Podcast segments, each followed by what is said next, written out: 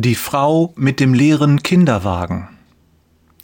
Wenn Jona ans Hotelfenster tritt, kann er weit entfernt die Sperranlagen an der Grenze zu Israel erkennen.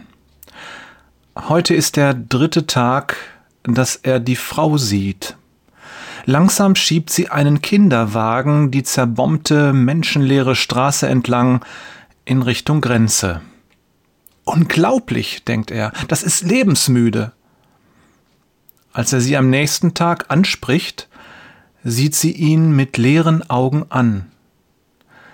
Die Israelis können mich sehen, und sie haben auch Kinder. Jona schaut in den Kinderwagen. Er keucht auf, als er die verbrannte Puppe mit geborstenem Schädel sieht. Unser Haus wurde getroffen. Die hatte sie im Arm, als sie starb.